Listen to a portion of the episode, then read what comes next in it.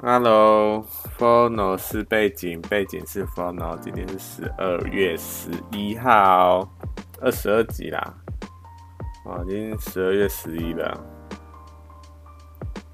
二零二零的结尾越来越近啊！哇靠，一年要过去了，突然有点感慨起来。好吧，哎、昨天。昨天有让我有一点、有点、有一点受不了啦。虽然这样讲哈，感觉好像有点自以为是的感觉啊，没差啊，讲一下，让我讲一下干话好不好？昨天不是地震吗？哎、一地震我到底是怎样？那个动态墙的被洗版哎，每个人都在说地震、地震、地震，到底是在干嘛？是是是，你一定你是你是觉得说我不知道有地震，是是？还是怎样？还是还是你觉得说这件事情真的是重要到每个人都要发文说地震这件事情到底在干嘛？哎、我后来又想一想，我觉得是因为每个人他们都是以自己的想法为出发点嘛。像我这个，我现在讲东西其实也是啊，对不对？但是呢，哎、但是我是。我看到那些就是动态都在发，都在刷地震的时候啊，我是以那种比较大的角度看，知道？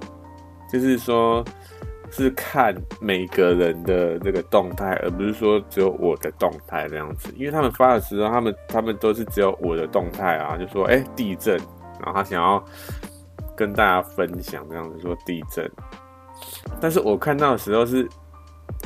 所有人都在说地震这件事情，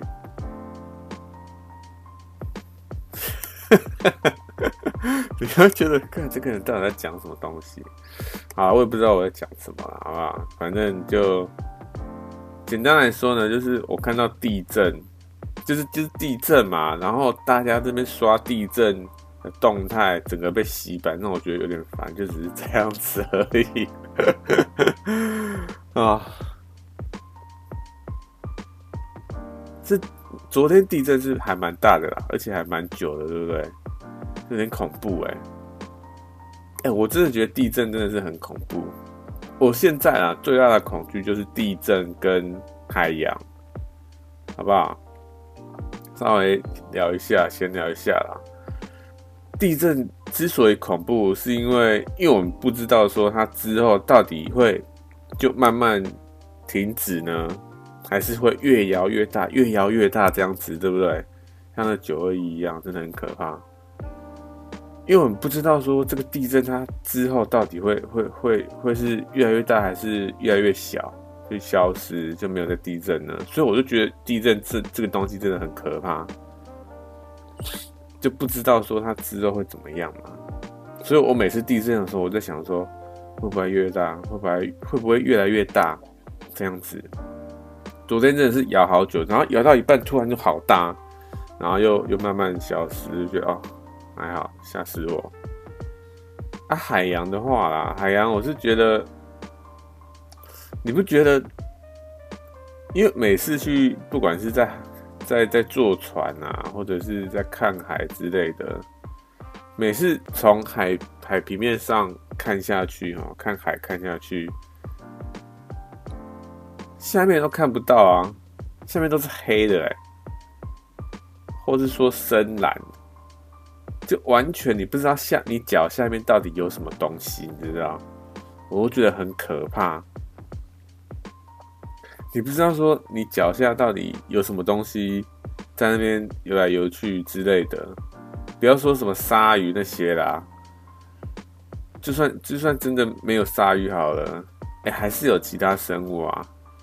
哎、我们现在人类对海洋的认识好像还不到，还不超过二十 percent，是不是？还好像还十 percent，好像也没有，对不对？我们还我们人类对海洋的认识真的是非常非常少，好像跟那个什么宇宙差不多，哎。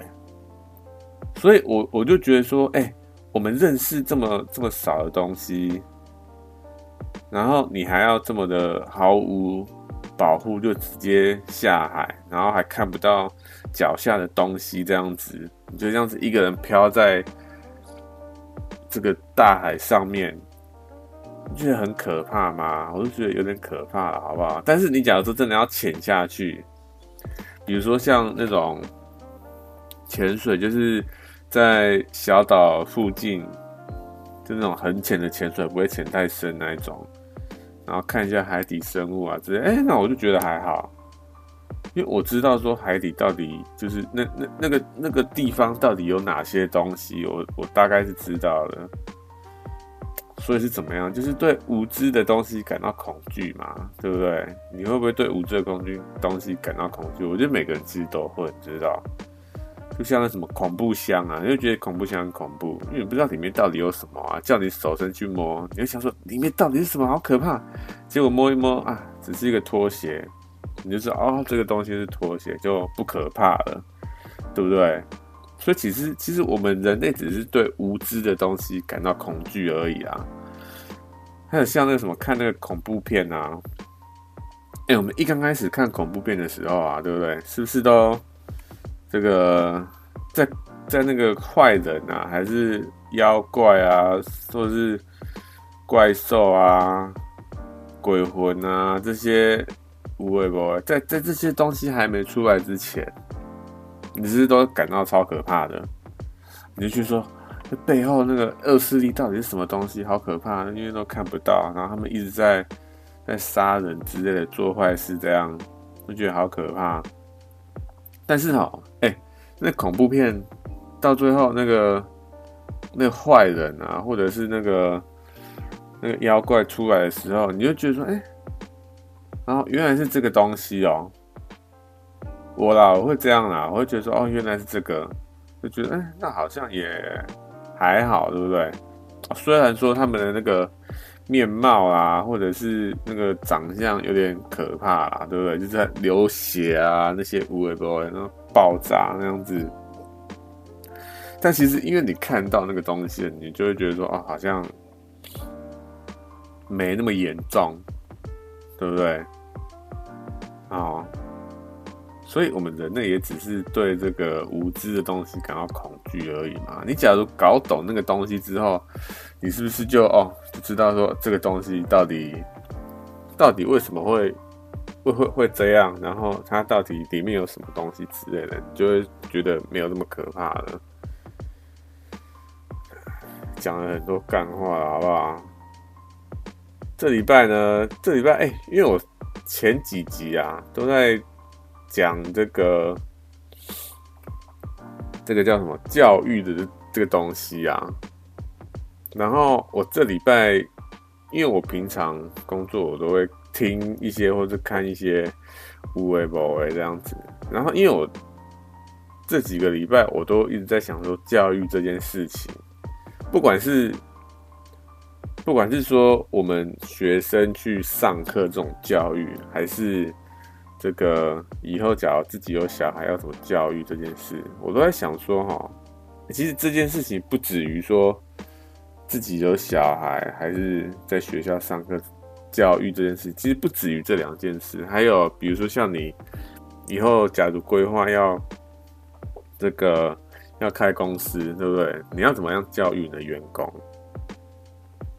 对不对？还有说。哎，你假如你是上司，你要怎么样教育你的这个这个叫什么下属，对不对？所以其实教育这件事情，它其实非常的广啊。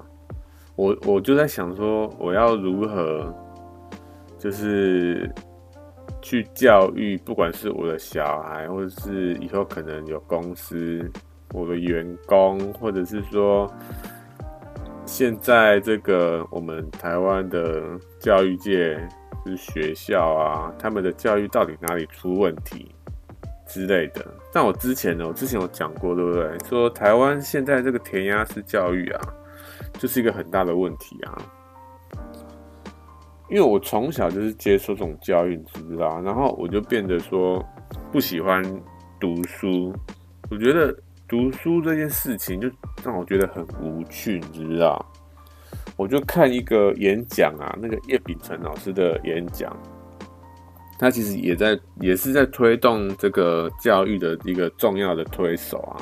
叶秉辰老师，如果你有兴趣的话，可以上网 Google，他其实还蛮多演讲，我觉得都讲得还不错，就是讲台湾演讲现在的现况，然后要怎么去解决这样子。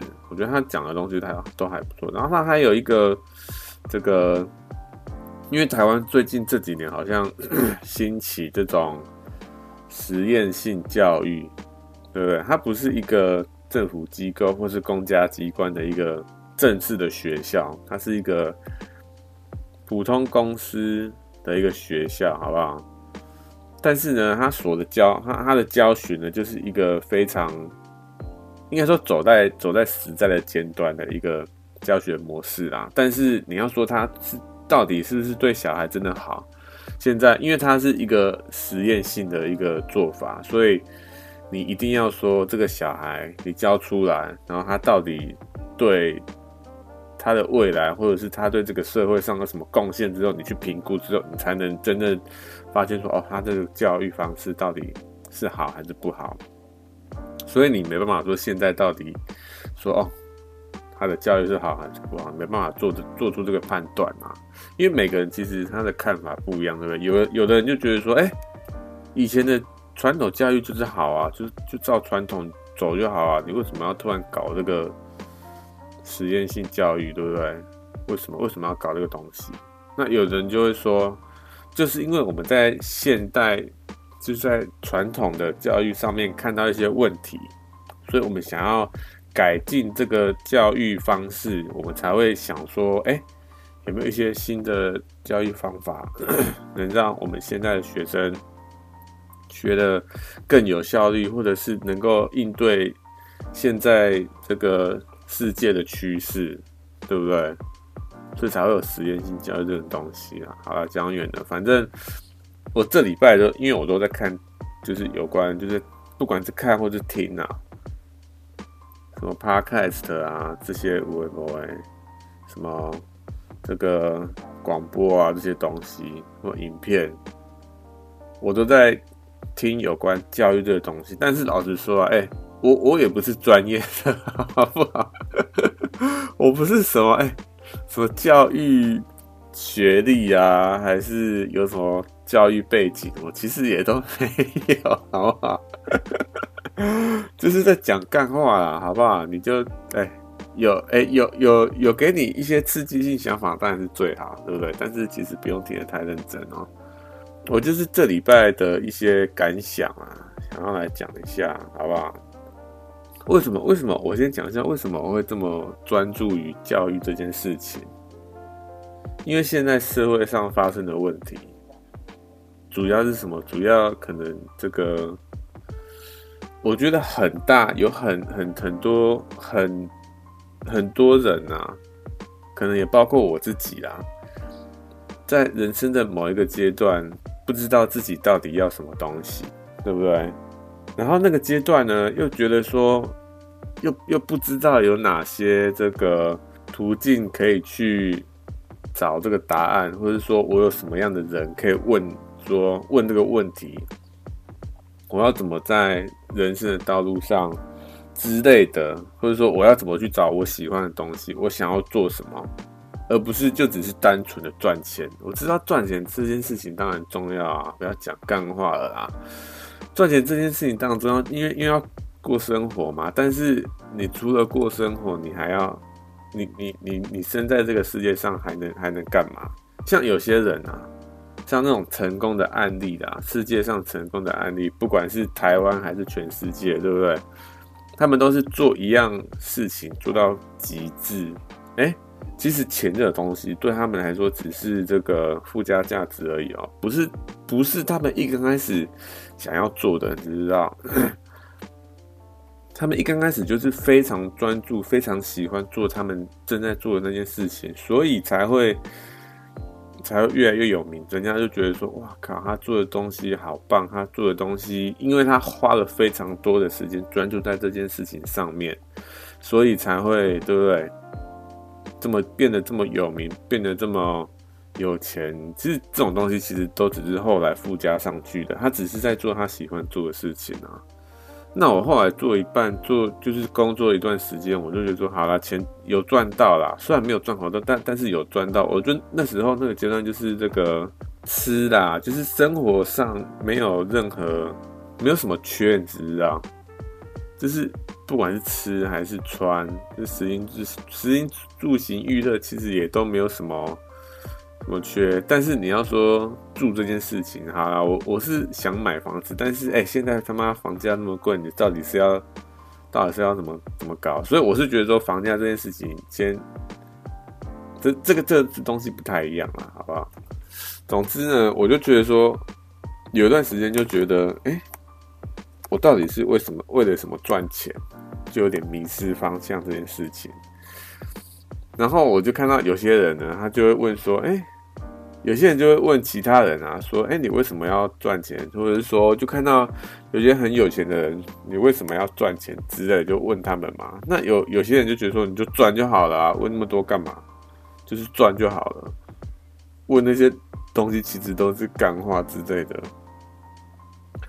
就就赚就对了。我就想说，那讲干话，如果我能这样，我还要问这个问题吗？对不对？莫名其妙。就是因为这个问题出现，然后一直困扰我，才把它问出来嘛。然后还讲这种干话，我我其实其实也不能怪他们那种人，对不对？因为他们就是没有遇到那个问题，才会觉得说，哎，你怎么会去想这种东西，对不对？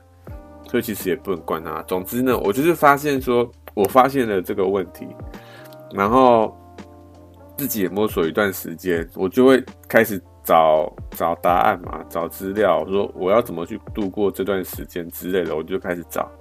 那我发现呢，其实台湾有很多人也是也是有这个问题，说不知道自己到底想要什么，或者是不知道自己的兴趣在哪，不知道为什么要工作之类的，就是对人生没有一个方向啊，好不好？简单来说就是这样。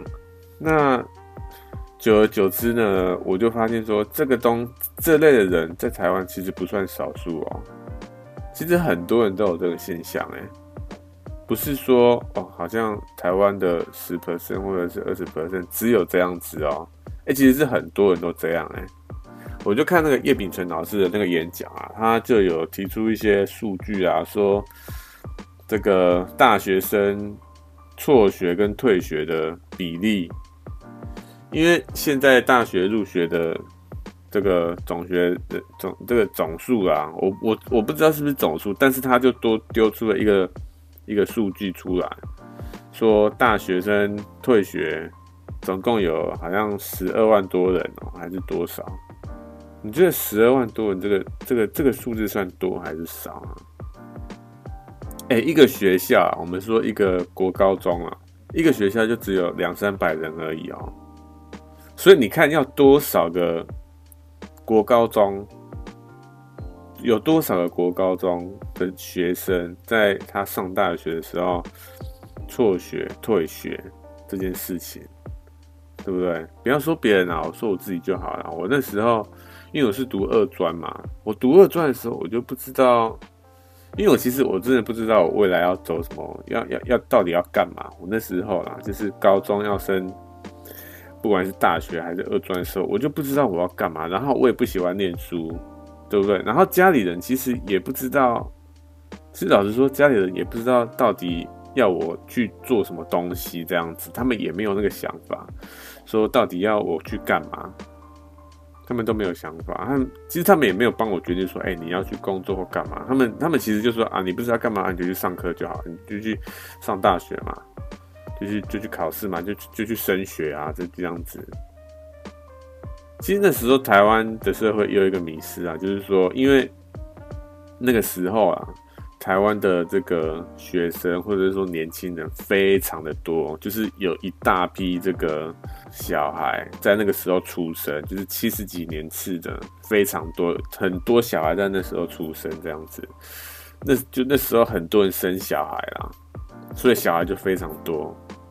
所以那时候就学校，不管是大学还是高中，好像高中好像没有，就大学就暴增，你知道，就超多，越来越多大学盖越来越多越来越多大学这样子，所以每个人都拿得到这个大学文凭，就很多人都拿得到大大学文凭，就觉得说，你只要要要去找工作，大学文凭是一个基本的东西，你只要没大学文凭，你就找不到工作这样子。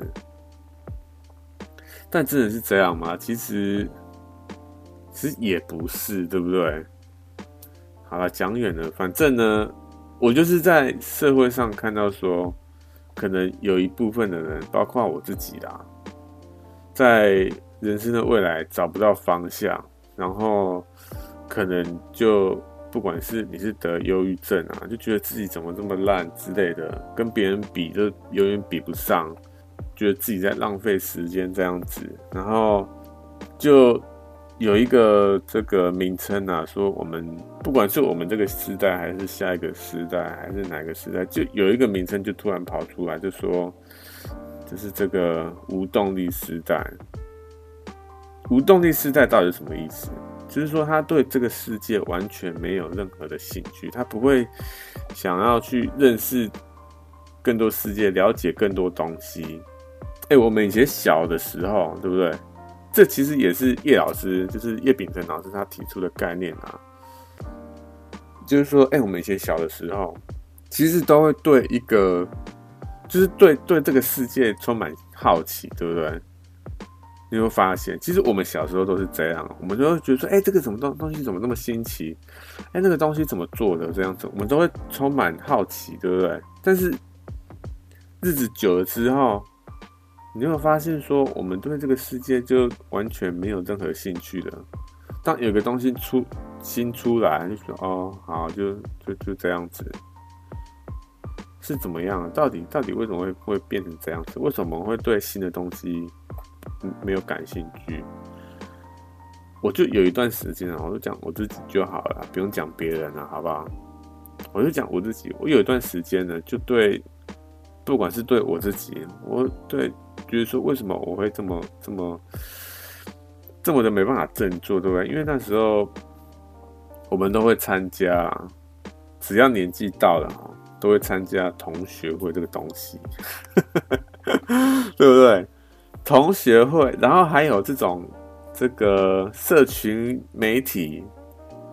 因为你社群媒体一定会加以前的，不管是同事啊还是同学，对不对？他们都会在上面抛说：“哎，现在过得多舒服。”说：“哎，今天工作又成交多少啊？”或者说：“哎，今天又去哪里玩啊？今天这次出国又去哪里之类的。”你就会觉得说：“啊，怎么过这么舒服之类啊？”又觉得说：“我怎么这么到底在干嘛？明明是同年纪。”怎么会搞成这样？自己怎么这么烂之类，就一直一直越来越在，就是在这个在责备自己这样子。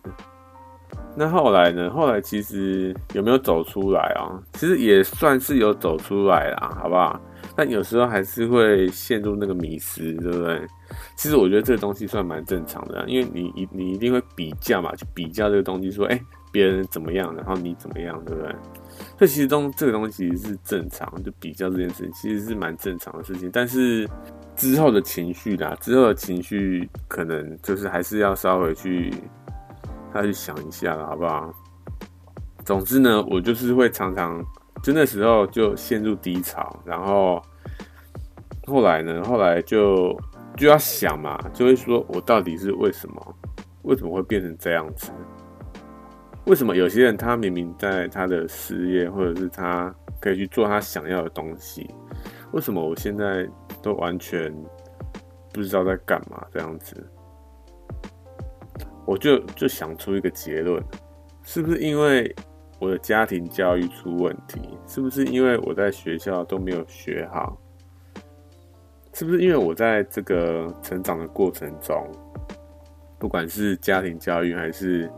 还是学校教育，我我个人我自己都没有去太主动的去去摸索或者去做尝试这样子，所以说到底说到底啊，没错，是是我的错没错，但是从小你会知道说，如果应该说，应该说从小，假如每个你的家长或者是你的老师都把什么事情都准备好好放到你面前，你还会想要说去做任何事情吗？对不对？我们就讲吃饭这件事情就好了，因为我们台湾真的是非常流行这个外食，对不对？然后从小又是妈妈把饭送到你的面前，那久而久之呢，你就不会煮饭，你也不会去想说你要去尝试煮饭，除非你真的家里做这种餐饮业，对不对？平常有有有什么人会去真的想要自己尝试去？动手去做饭的有啦，你假如说你要去存钱，或是你真的突然对这个做菜这件事情突然感兴趣，你才会去做饭，对不对？那其实我觉得这些东西，这些人其实是少数哦。其实很多一部分人都都是还是在吃外食，像国外很多人他们都外食，外食还是有，但是很多人都会自己弄他们的东西来吃。对，不管是做三明治啊，或者是做什么意大利面这些东西，他们其实都自己做的呢。不同的这个国家，他们的文化不同是没错啦。但是你应该知道我要讲什么，对不对？好啦，讲远了。反正呢，我就是发现，在在社会上发现这个问题，因为我自己就有这个问题嘛，我就想说到底哪里出问题。那我就发现说，哎，可能是教育出问题，当然自己也有问题啦。但是追根究底，教育是不是也有一个问题？因为你不能说啊，小朋友生下来你就能够说，哎，他能够处理任何事情这样子，还是当然是不行啊。你一定要教他东西嘛。所以你要怎么样教一个小朋友？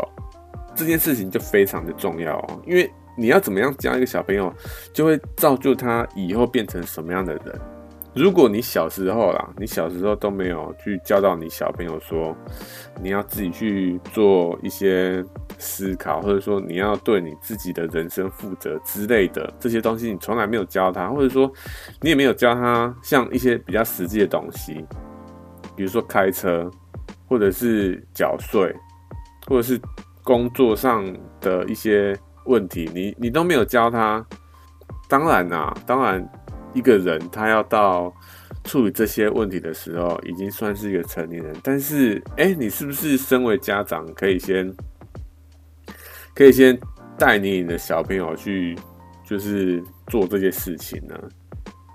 对不对？而不是什么东西都是小朋友自己去摸索。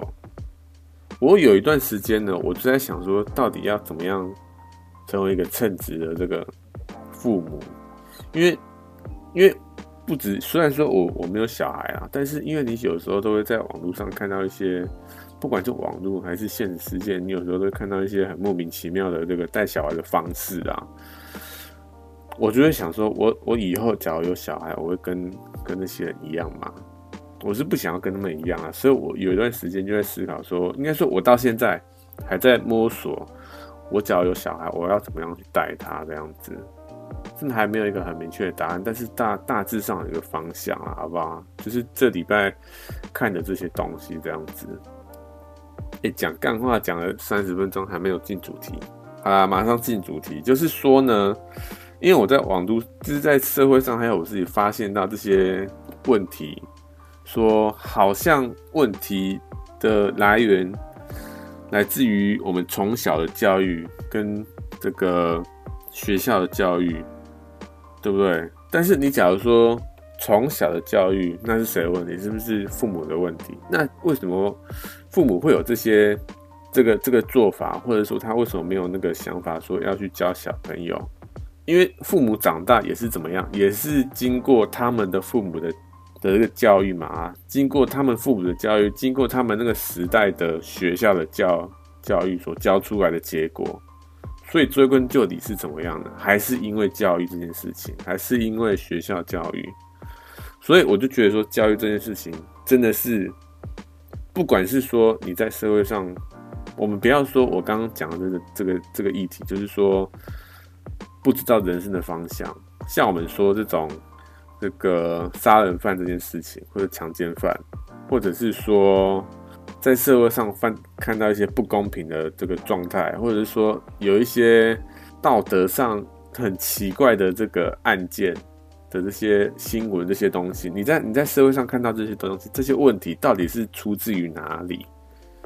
其实也追根究底的，就是来自于家庭，就是来自于学校的教育。追根究底就是就是这样子。那为什么为什么会我们教育为什么会教出这种东西？为什么我们家庭教育会教出这种人？为什么为什么我会变成现在这个样子？我就一直在在在有有一段时间啊，也不是说一直，就有有时候会就会拿出来想这样子。那上礼拜呢，就不知我不我也不知道为什么，就看到叶秉成老师的这个演讲啊，然后呢就。就去看了，就一看呢，就觉得说哦，因为我朋，因为我前几天都在演，就是有在讲这个前几集啦，有在讲一零八课纲的东西嘛，就那个什么什么自主学习还是什么鬼的，对不对？YouTube 它就有推荐我一些相关的东西，然后就叶丙成老师的影片出来，那我就看了。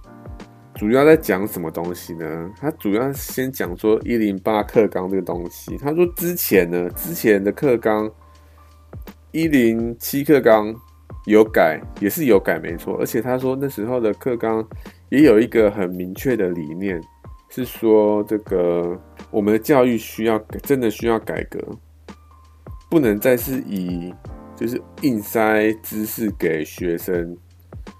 这个这个方法已经在这个在现代已经不可行了，因为我觉得大家应该都很清楚，因为现在的这个世界变化真的太快，资讯每天一堆资讯都来轰炸你，对不对？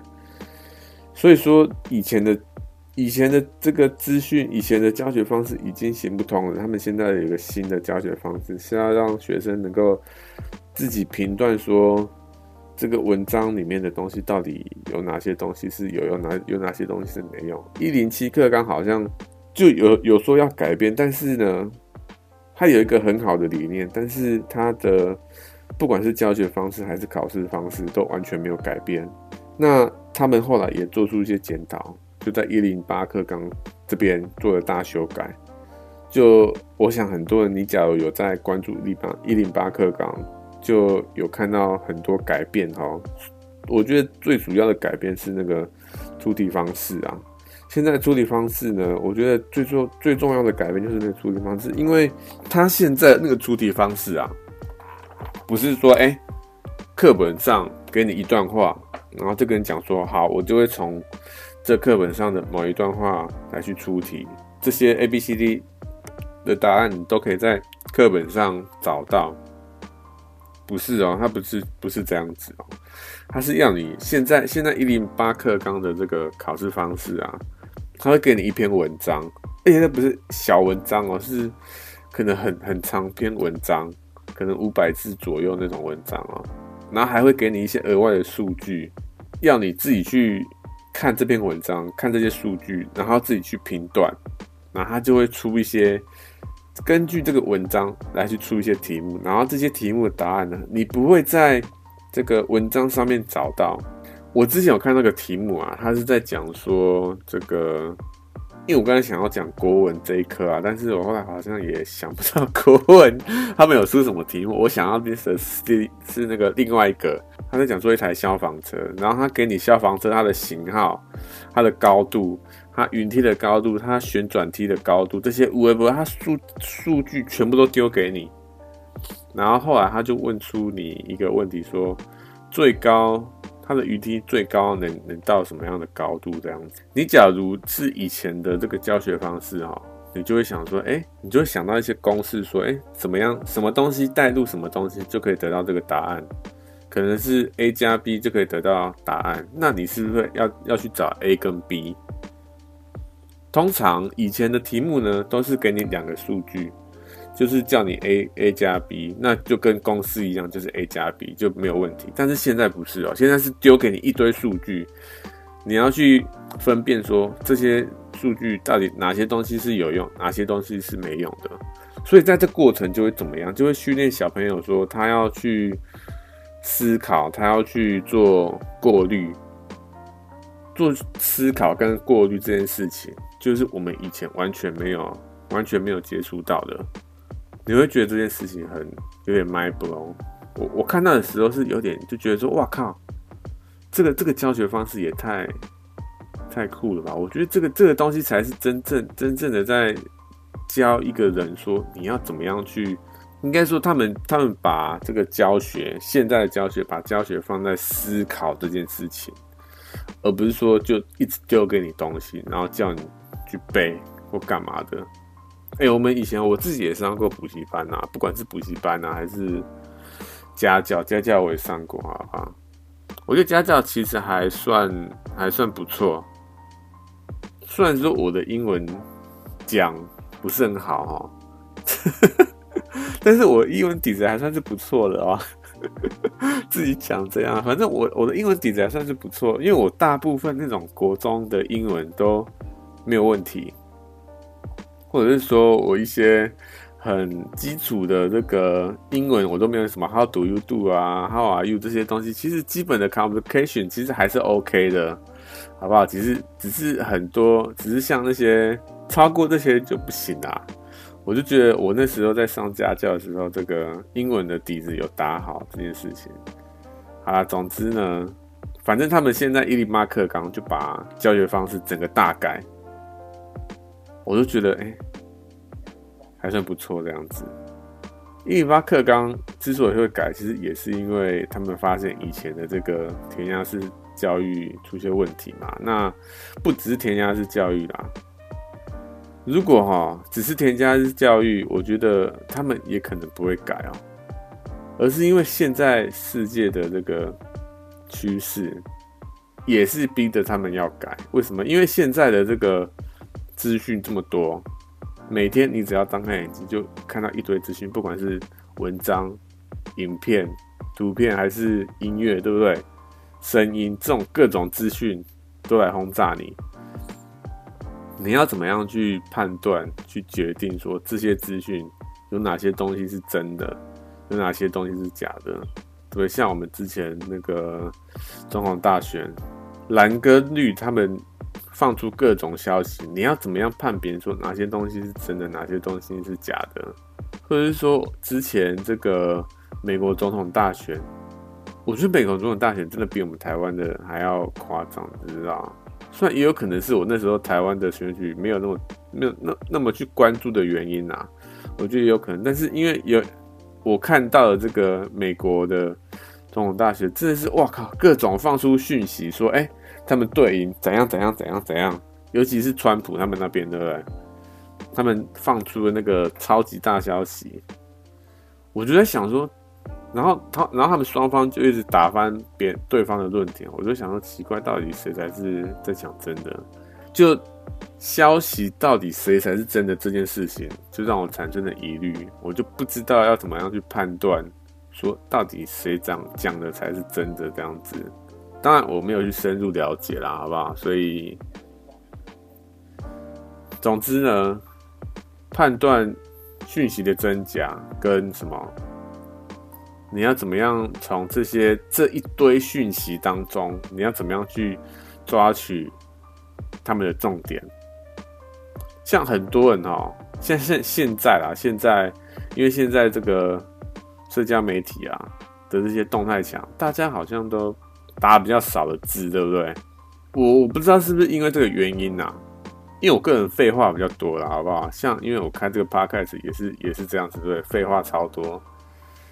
我不知道是不是这个原因，就是那个动态墙这个原因，因为讯息就跑得很快，然后所以每个人他们都话都一两句这样子就结束了。我在想说是不是这个原因，所以现在假如打你，你打长篇大论都没有人有回应，或是没有人要看之类的。当然还是有人看，但是变得非常非常少数。现在的趋势就是。你一定东西一定要很精华，就是所谓的懒人包嘛，对不对？之前也有丢出一个数据啊，说台湾的阅读就是读书的这个量是全世界最少的呢。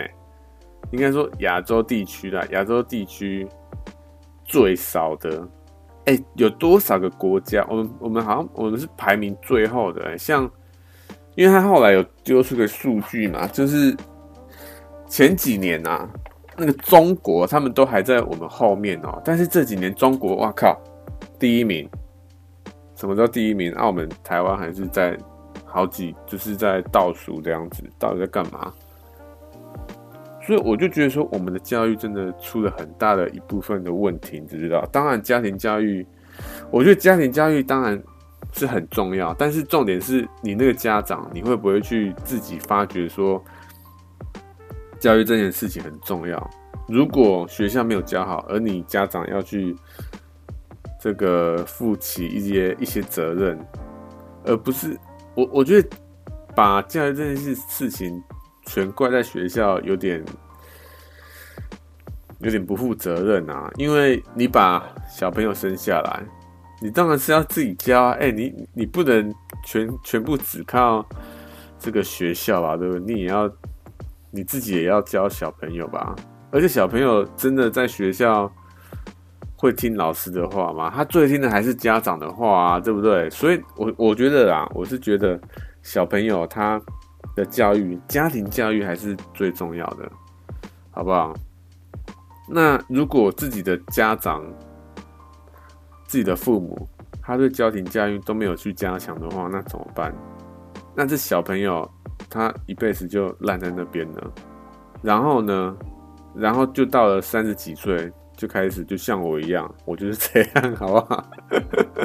就三十几岁就开始有了中年危机，哇靠！哎、就发现说，哎、自己什么都不会，自己什么什么东西没都没搞出一些名堂，然后其他人呢？其他人就哇靠，生孩子的生孩子，结婚的结婚，在事业上很成功的很成功。那你我呢？我到底在干嘛这样子？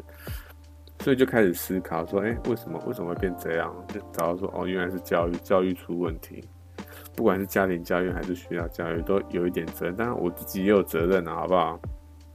但是。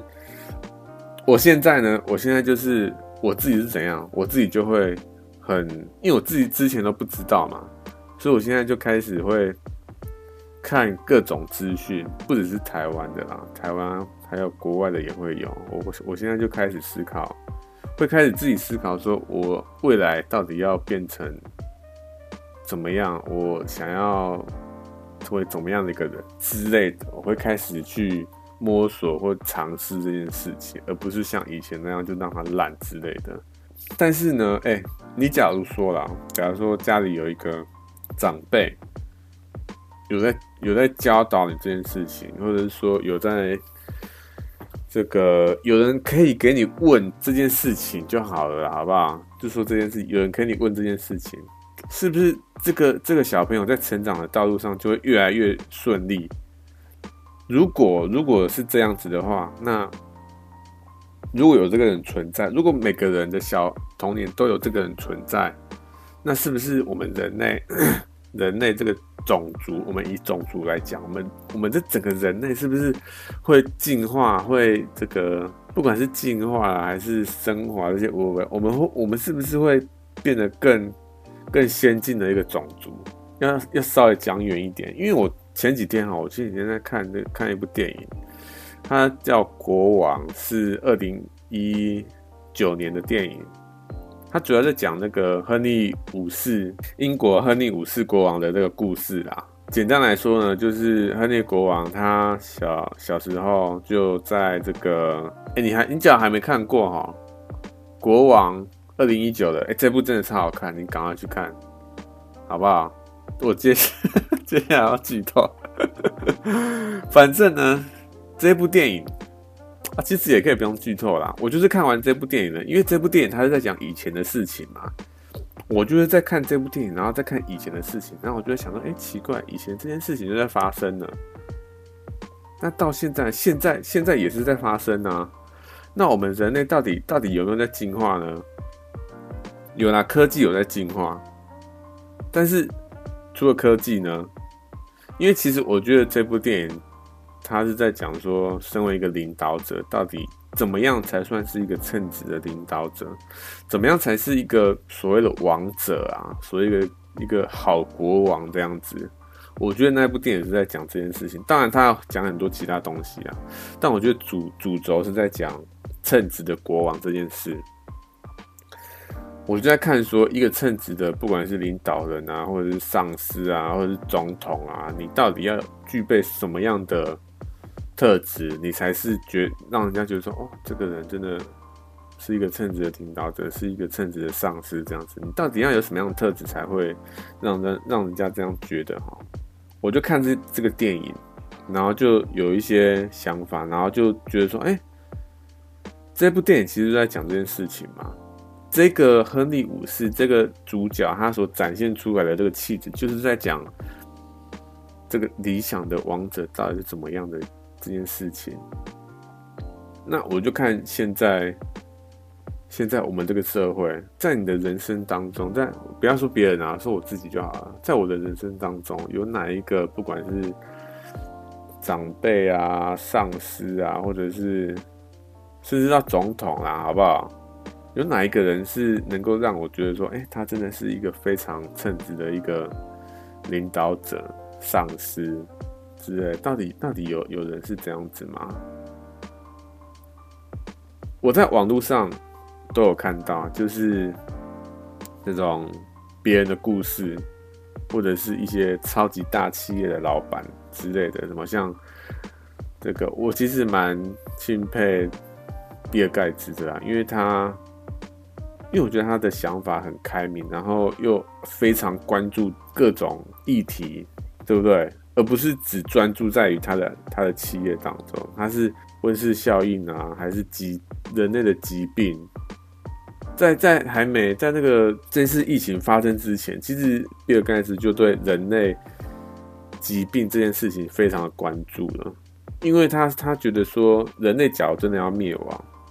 疾病这件事情才是真正非常最有可能的东西，会让人类灭亡。其他其实都还好，对不对？其他的几率其实都还好。其实疾病这件事情是最几率最高的，会让人类灭亡。所以他就非常专注在人，就是在疾病这件事情上，不管是疾病还是蚊子效应。然后现在因为疫情的关系，他又投入了非常多的人力在。疫苗这件事情上面，所以他其实真的关注的议题非常非常多，而且也也非常的把赶自己的资源放出去这样子。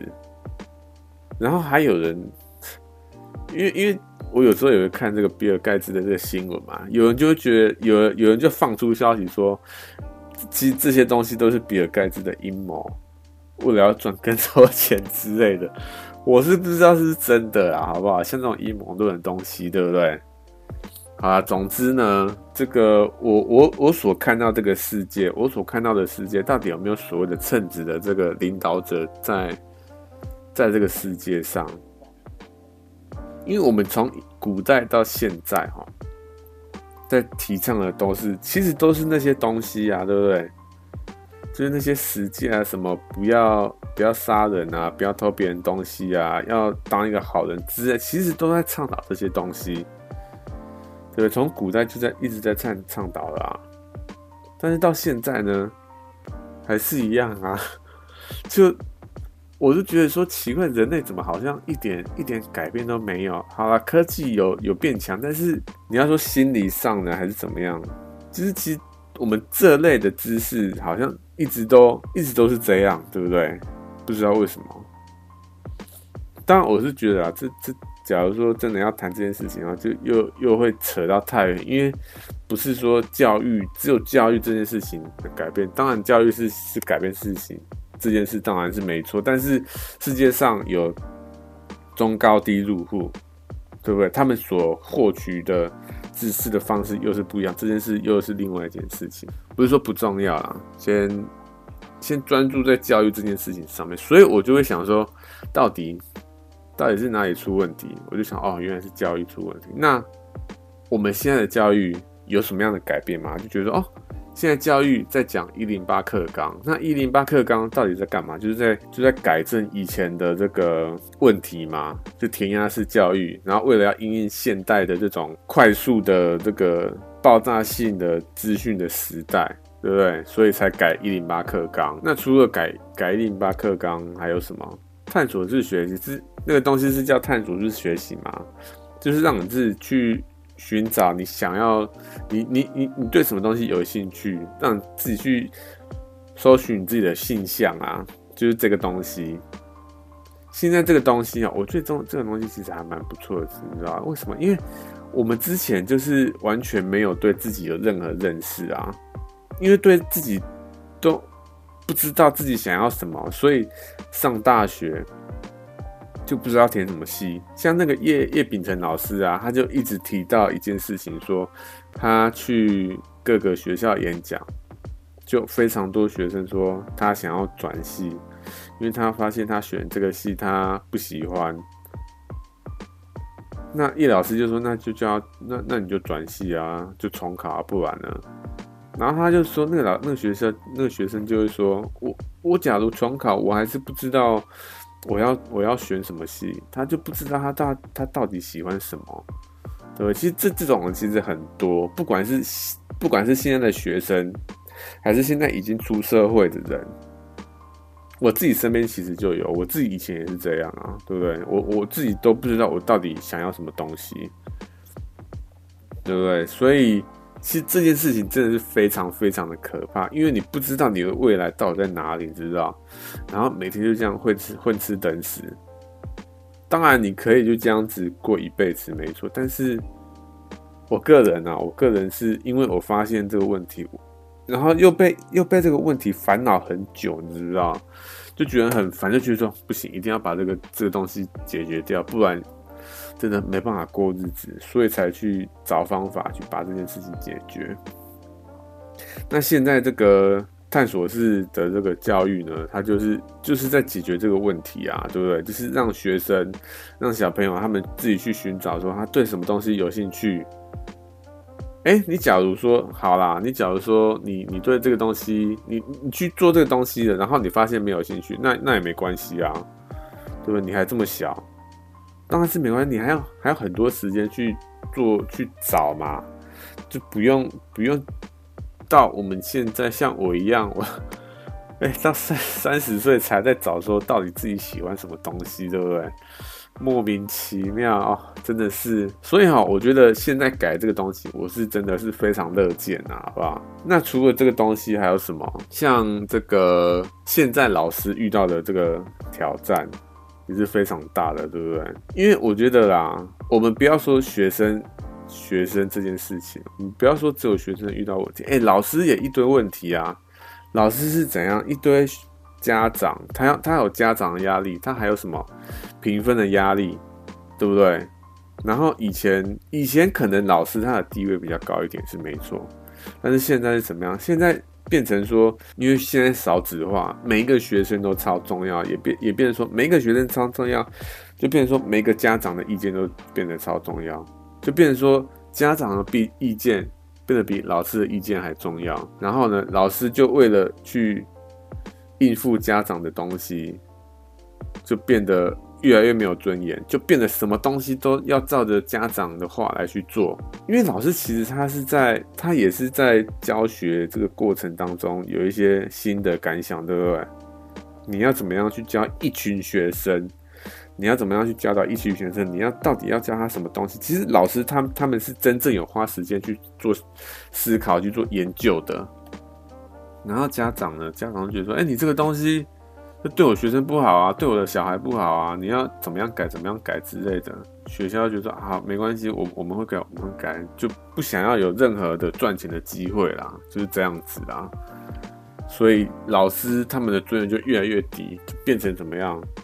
就变成现在的这个学校的老师呢，他们就完全一点尊严都没有，然后都为了应付学校，为了应付老师，为了应付。考试而去而去当老师，然后我觉得每个人他其实，在踏出社会，就是那一瞬间，对社会有各种期望，想要改变世界，想要改变社会，想要改变这个产业，对不对？我就是这样啦，我就想要说，哦，我对这个产业有多么样的这个憧憬。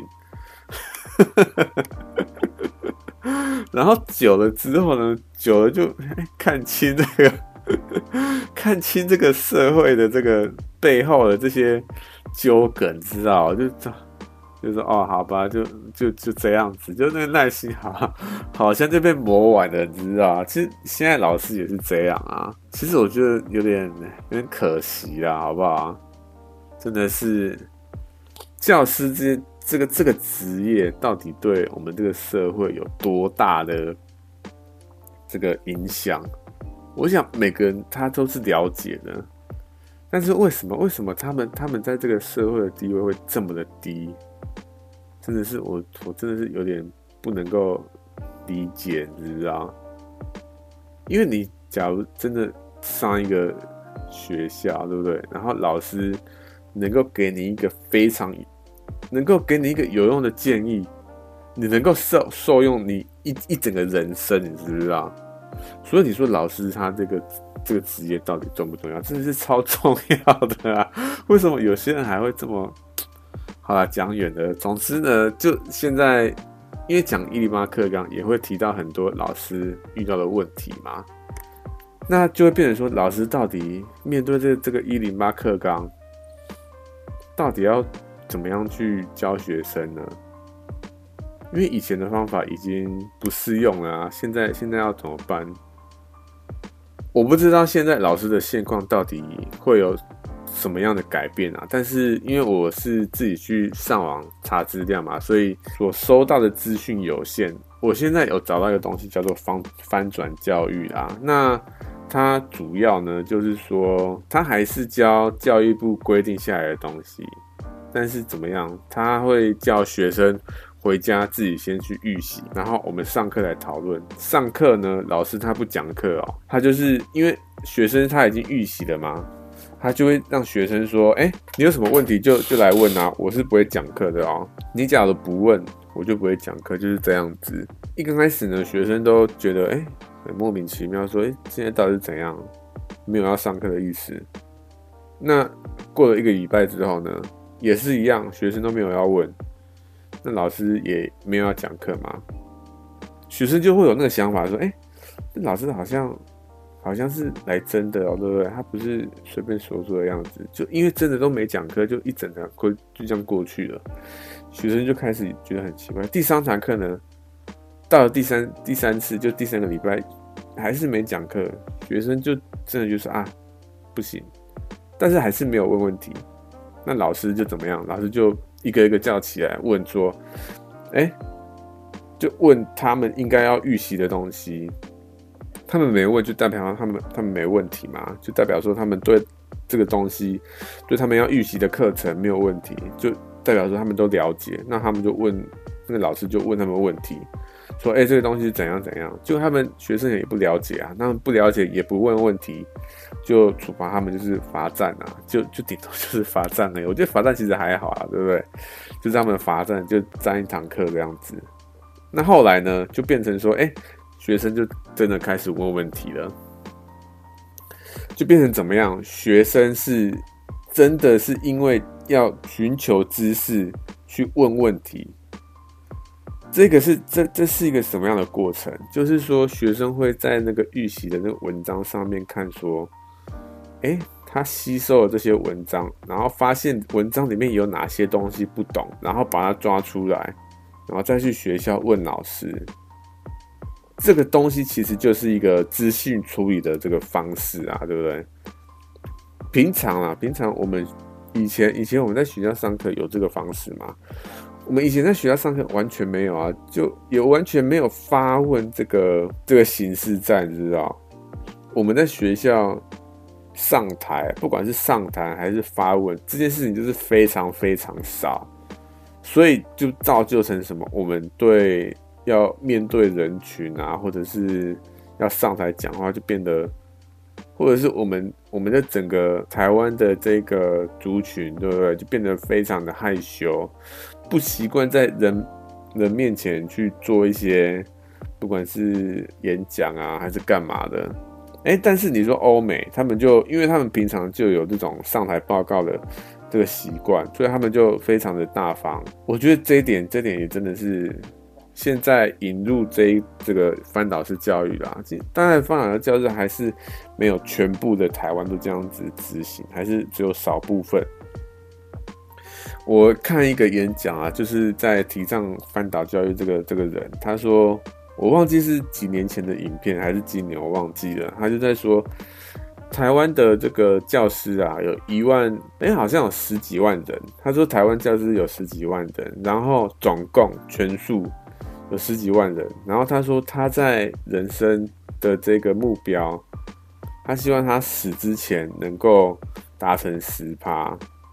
就是说，台湾总共有一万多个教师在执行翻转教育这个这个计划，他想要达成这个这个目标啊，他在这个人生当中，你就觉得说，他这个人他不是在为了自己去做这件事情，而是为了台湾的教育，为了台湾的小孩去做这件事情。因为他演讲里里面有讲到一段哈，就是说。因为他的这个翻转教育在台湾真的是非常非常的新，是一个很新的概念，所以就非常多人有疑问说：你这个东西哪有可能？哪有可能在台湾运行，对不对？在台湾的教室哪有可能每个小孩都这么热络？我先解释一下，说他他这个翻转教育，他不是说只有我我前面讲的这个要小朋友回去预习，然后。来到教室去，大家来来跟老师发问。其实不止这件事情，他还有说，就是因为大家都在家里预习的，然后来到教室呢，他会分组，就每个小组可能三个人左右。上课之前呢，他就会让大家发问，再让大家讨论这些议题，就是今天的课程这样子。之后呢，他就开始做，就开始问问题了。就从他刚课程里面的东西，就是今天的这个进度里面开始问问问东西。你因为你回家预习发现一些问题，然后又问老师，得到解答。然后每个同学是都会做这件事情，也就造成说每个同学他都会有不同的问题。如果你有真真认真的在听其他同学问题的话，那这些问题集合起来，是不是又更完整？对不对？然后第三个就是。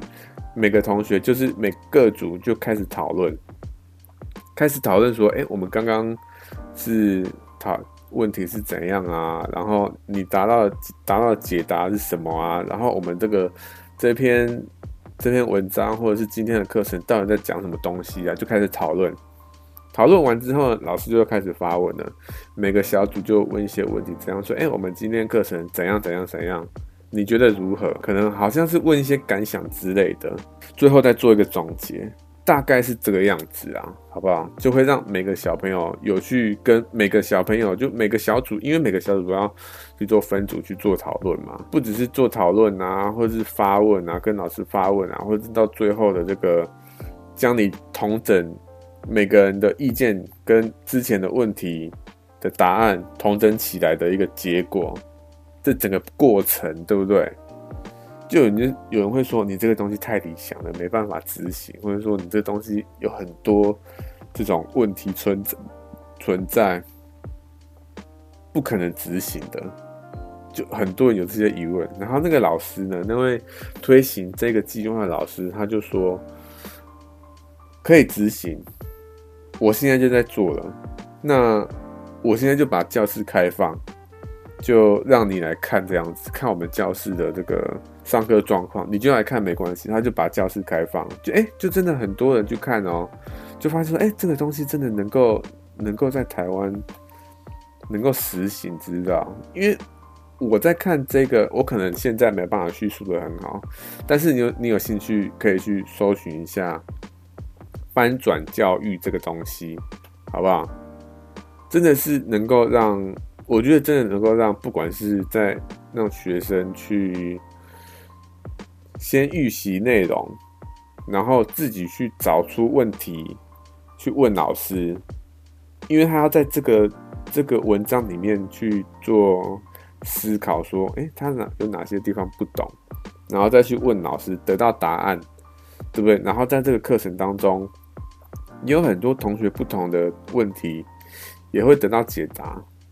对不对？也就不会说只有一个问题，或者说只有两三个问题，而是做各种问题，对不对？就有各种不同的看法，各种不同看事情的角度，就会让这个东西非常的多元。然后呢，第三步就是这个讨论，讨论就会更让你让你处理这个资讯，说你刚刚这些。这个文章它里面所讲的东西到底是怎么样，然后再把它发表出来。我觉得整个过程是非常好的，知不知道？因为他推行这个活动，就是开放世界给别人，开放教室给别人看，进行了一段时间啊，那就有一些这个董事长、财团的董事长发现这个东西，就真的去现场看了，然后也觉得说，哦，他这个东西真的很好，然后就说，哎。你假如有缺钱，就来跟我说这样子，他要去赞助他。哎、那个老师哦，那个老师他一刚开始说，我这东西不需要钱啊，我就是做就好了，对不对？就是这样子的，我就继续做，我不需要钱。结果呢，他做一段时间，他做他说了，他说他做一年之后，那个董事长又打电话给他，说你需不需要钱？然后那个老师就说：“哎、我们来，我们来找个找个地方喝杯咖啡这样子。因为其实到最后哈，这个东西做越来越大之后，就越来越多人发现这东西真的是有用的时候，他推行的这个发展教育真的是很好的时候。”就越来越多人找他去演讲，所以他的工作量就变得越来越多，就发现说他一个人根本没办法承受这些工作量，可能需要一些资源之类的。所以后来我就发现说，不只是零八课纲，零八课纲跟老师遇到的问题，然后还有翻转教育这些东西。其实我发现哦，其实目前目前台湾的这个教育啊，有在开始改变。但是改变的是怎么样？改变的是现在接受教育的那一代。那之后的呢？之后是怎么办？像我们现这些三十几岁，或者是在这之前，可能我觉得可能在二十二十五岁之后，都差不多是这个状态哦。因为我身边有一个刚满三十岁，他也是这样，就是有点对未来迷惘的感觉。不知道自己到底想要什么，然后也都是听家里的话说，哎，你要去做什么，或者说你来我们公司做这样子，完全对自己好像自己的未来没有没有没有想法这样子。所以其实现在的教育就是在解决这些问题，但是二十五岁以后的人该怎么办？我其实是现在才意识到这件问题啊。二十几岁的人，就是二十五岁的人，你说要怎么办？不要说别人啊，我说我我我自己，我自己可能算是一个幸运的一个案例啦，所以可能不太能够拿来做参考。因为我小时候就是读高职啦，高职是读复兴美工嘛。那我其实，在之前呢，就我家人就在观察。他就觉得说，哇，现在蛮喜欢画画或是创作这件事情，所以就进了复兴美工，然后那时候就学一些画画的基础这样子。之后其实也没有做设计相相关，不管是读二专还是工作都没有，其实都没有做设计相关的东西哦。不管是设计的还是画画还是艺术，其实都没有。但是其实我平常还是画一些。会画一些随手画之类的东西。那有一段时间，就是真的工作到不知道在干嘛，就对自己人生没有方向的时候，有一个这个亲戚啊，他说现在政府有职业训练所，说叫我可以去看看。因为我那时候也待待业了一一段时间，然后也不知道干嘛，就对人生没有方向这样子。他就说有职业训练所这东西，你可以去看看。那职业训练所里面有一个视觉传达的东西啦，好不好？我看到这东西，我蛮有兴趣，我就去上了。上了之后呢，其实他教的东西大部分啊，因为他没办法说很深入的去教每个学科，他不只只有教什么绘画，他还有教什么软体啊、软体的应用啊，还有什么这作用网页的一些基本知识，就是很多，还有什么包装设计那些，就很多一些基本知识这样子。那我后来就发现呢，其实我还是对视觉传达，或者说对艺术、对设计这这方面还是还是很有兴趣的。那我读完之后呢，就是那个职业训练所上完之后呢，我就想说，啊，那不如我就来做往设计这方面发展好了。所以呢，我才开始真正开始开始做设计这东西。我那时候好像是几岁啊？二十八，二十八左右啊。我是二十八才开始真正。踏入这个行业，因为一刚开始哦，一刚开始其实还是懵懵懂懂啊，对这个行业其实就是不切实际的憧憬，就刚进入的时候，所以刚开始一两，刚开始两年，算是有点小朋友的心态啦。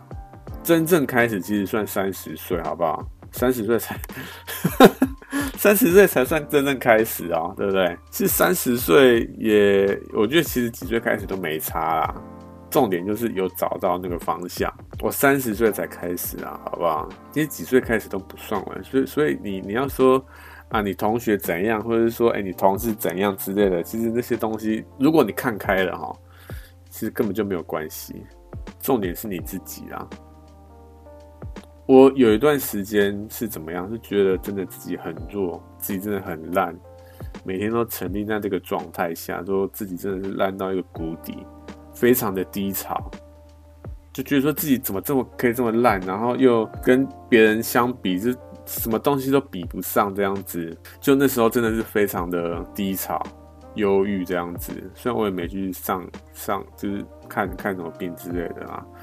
那后来呢？后来我是因为看一些书，上网找一些资料，让我的想法的改变。说没错，我真的是很烂，是没错，但是。我继续在这边怪自己，继续在这边伤害自己，没有任何帮助啊，对不对？这真的是没有任何帮助啊！你你要继续在那边伤害自己，真的是没有任何帮助，知不知道？所以你要怎么样？就是就是 move on 嘛，就是看你，假如说，哎，你发现这个人他有哪些地方比你好，好，没错，你有什么的地方？我我知道，我真的很烂，没错，我们已经。认识到这一点了，这东西其实已经不是新闻了，好不好？我知道我真的很烂，但是怎么样？我要怎么样去改进？那个人有什么地方是能够值得我学习的？如果没有，好，我们就就木棒吧，对不对？就去找看我喜欢做什么东西，看我想要去学什么，我就去学嘛，对不对？我就去尝试嘛，就是就是这样子啊。认知到你真的很烂这件事情。认知到说 OK 就是这样子，然后呢，然后就就到下一个议题了。不要再不要在这个事情上纠结太久。我之前就是在这件事情上纠结太久，所以就就烂了一阵一阵子啦，好不好？应该不是说烂了一阵子，就低潮一阵子。我觉得不是说烂，因为每个人都会有低潮的时候。不是说烂不烂这个问题，是每个人都有低潮的时候，而是你要怎么样走出来，对不对？我那时候就是刚好因为从小就喜欢画画，然后就去上了那个职业训练所，然后就哎、就上了，就就开始做这个设计行业。然后就真的对设计这个这个东西就开始越来越深入，越来越深入，越来越深入这样子。然后就觉得说设计真的是不简单的东西啊。关于设计，其实以后可以再讲一集啦，好不好？这一集应该就差不多就不会讲太多啦。反正其实台湾目前的教育再讲回来哦，台湾目前的教育啦有在改变啊。我我真的是乐见，但是我觉得。每一个人真的是不能只靠台湾的这种台湾的教育，不管你是学校教育还是家庭教育，我觉得你不能只看只靠这两个。当你发现说学学校教育不可靠的时候，家庭教育不可靠的时候，其实都能够找哦，网络上找得到哦。重点是你要能够去走出来，然后去网络上找资料，还是去问其他人。问题，所以不是说哦，问题就只是在教育上面。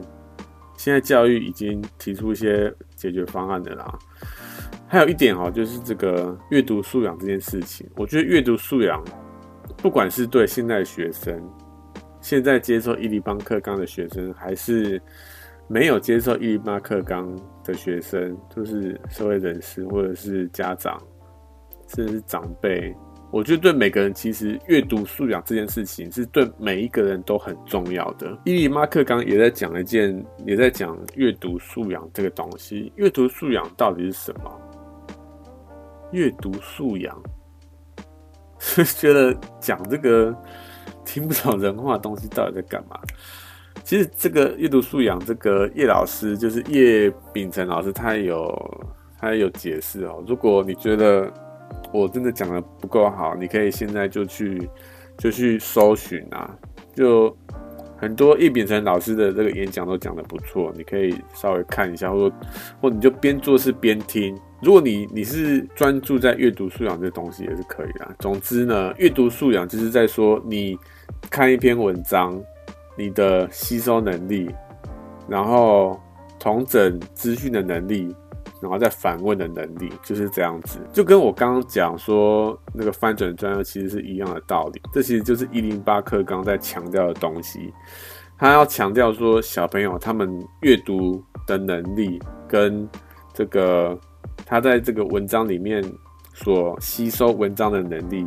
跟同整这文章里面他的重点的这个能力跟什么？跟好，你这个文章解读完了，你要怎么样去运用这个文章？这文章哪里可以再加强之类？你要怎么样提出更多的问题？这件事情的能力，其实这东西不是只有小朋友才才能学啊，我们大人也需要，对不对？其实很多大人都不会啊，就是你你阅读一段文章，然后呢，你要写一篇感想出来。有很多人写感想是什么样哦？我觉得这个，我觉得这篇文章写得很棒，然后呢就没有 然后了。你要能够从各个角度去看这这篇就是这个文章，对不对？才算是一个阅读。你把这个东西看进去啊，你把自己的观点带进去，对不对？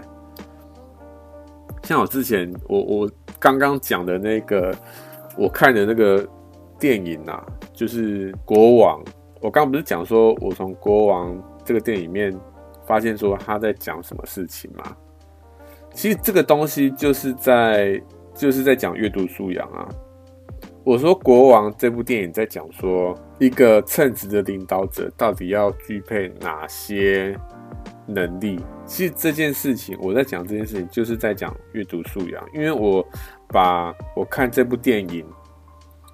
我自己思考说，哎、这部电影在讲什么？我自己在过滤说，哎、这部电影里面有哪些东西是重点，然后再统整起来说，哎、这部电影到底是在讲什么东西？这是我自己统整出来的结果，这样子。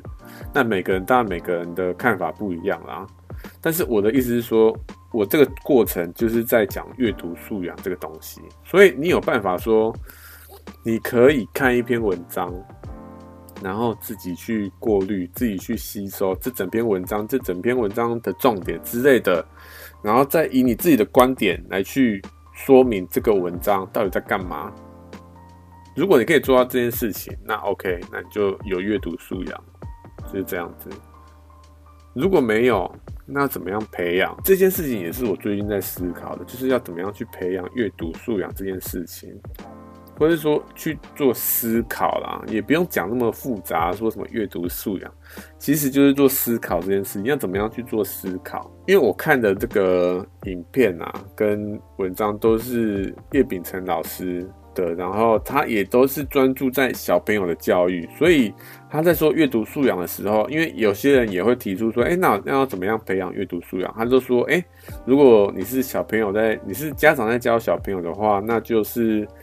你跟小朋友讲一段这个童话书嘛，然后你就可以说，哎，从这这个童话书里面，你不要去直接的对，直接的从这个童话书里面去去问一些问题，然后可以在童话书里面找到答案。你要自己去做思考，说，哎，要怎么样让小朋友去推理？哎，其实这件事情是不是你 你自己本身也要会思考？对不对？其实我自己个人还还没有找出答案呢，好不好？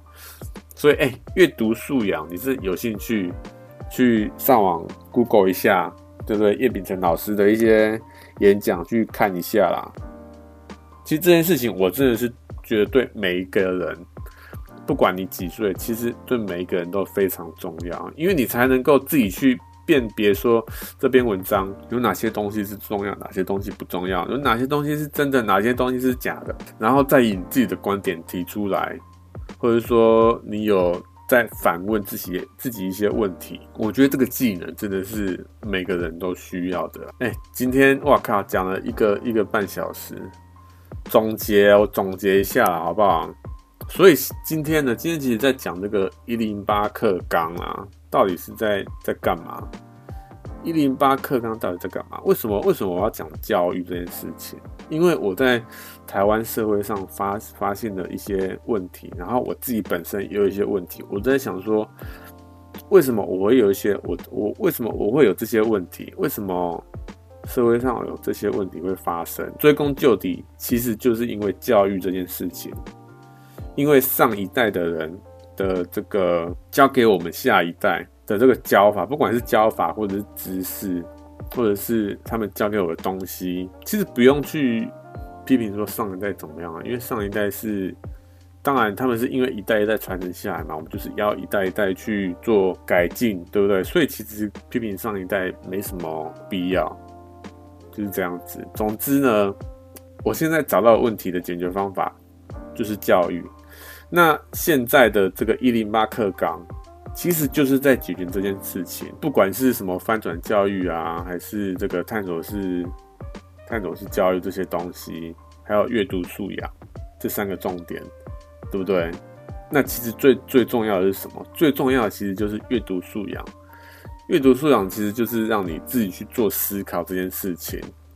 那要怎么样让自己去做思考呢？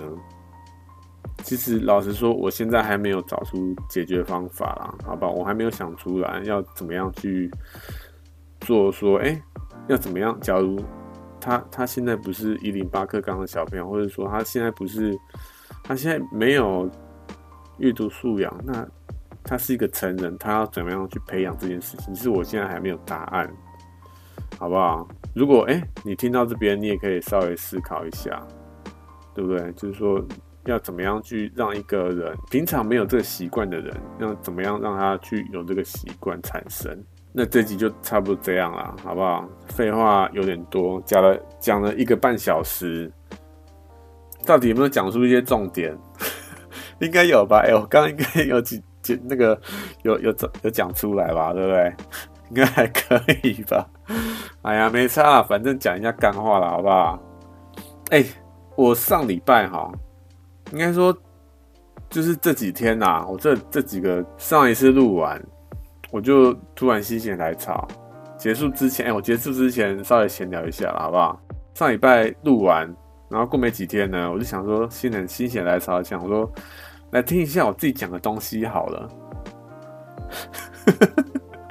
哎、欸，这超可怕的，你知道？我不知道为什么突然有这个想法，我之前有啊，之前也会。听自己的东西，但是怎么样？因为我自己自己知道自己讲的东西真的是超烂的，不管是口才啦，还是什么赘字啊，那些无为不人，还是这个设备，对不对？我自己知道我讲的真的真的很烂，但是呢，怎么样？就不知道为什么那天突然心血来潮想要听，然后就听了。我是听上一集，就是二十一跟二十集这两集。我就听这两集啊，我是怎么样？就睡觉之前听的啦，所以好像有听很认真，又好像没听很认真，你知道？就是听听到最后就睡着啦，因为我是因为它是会自动播放嘛，哎、没有自动播放，我是哎、我那天是听完二十一整集哦，我是听完整集之后，我还醒着，我不知道在干嘛，我还醒着，然后又又播到二十一。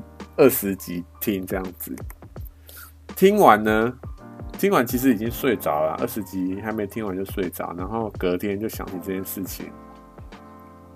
我后来想一想哦，其实好像还不错，讲的 讲的还不错，对不对？自己讲怎样真的是我靠。其实怎么样，就是。就是好像我讲一点东西，又好像没有讲一点东西，就是跟我跟我自己所设定的这个主题的这个主轴好像蛮蛮对得上的啊，对不对？因为我我这个 Phonos 背景就是设定就讲一些干话嘛，就好像有有很重要又好像不重要的东西，对不对？就不用太注意听这样。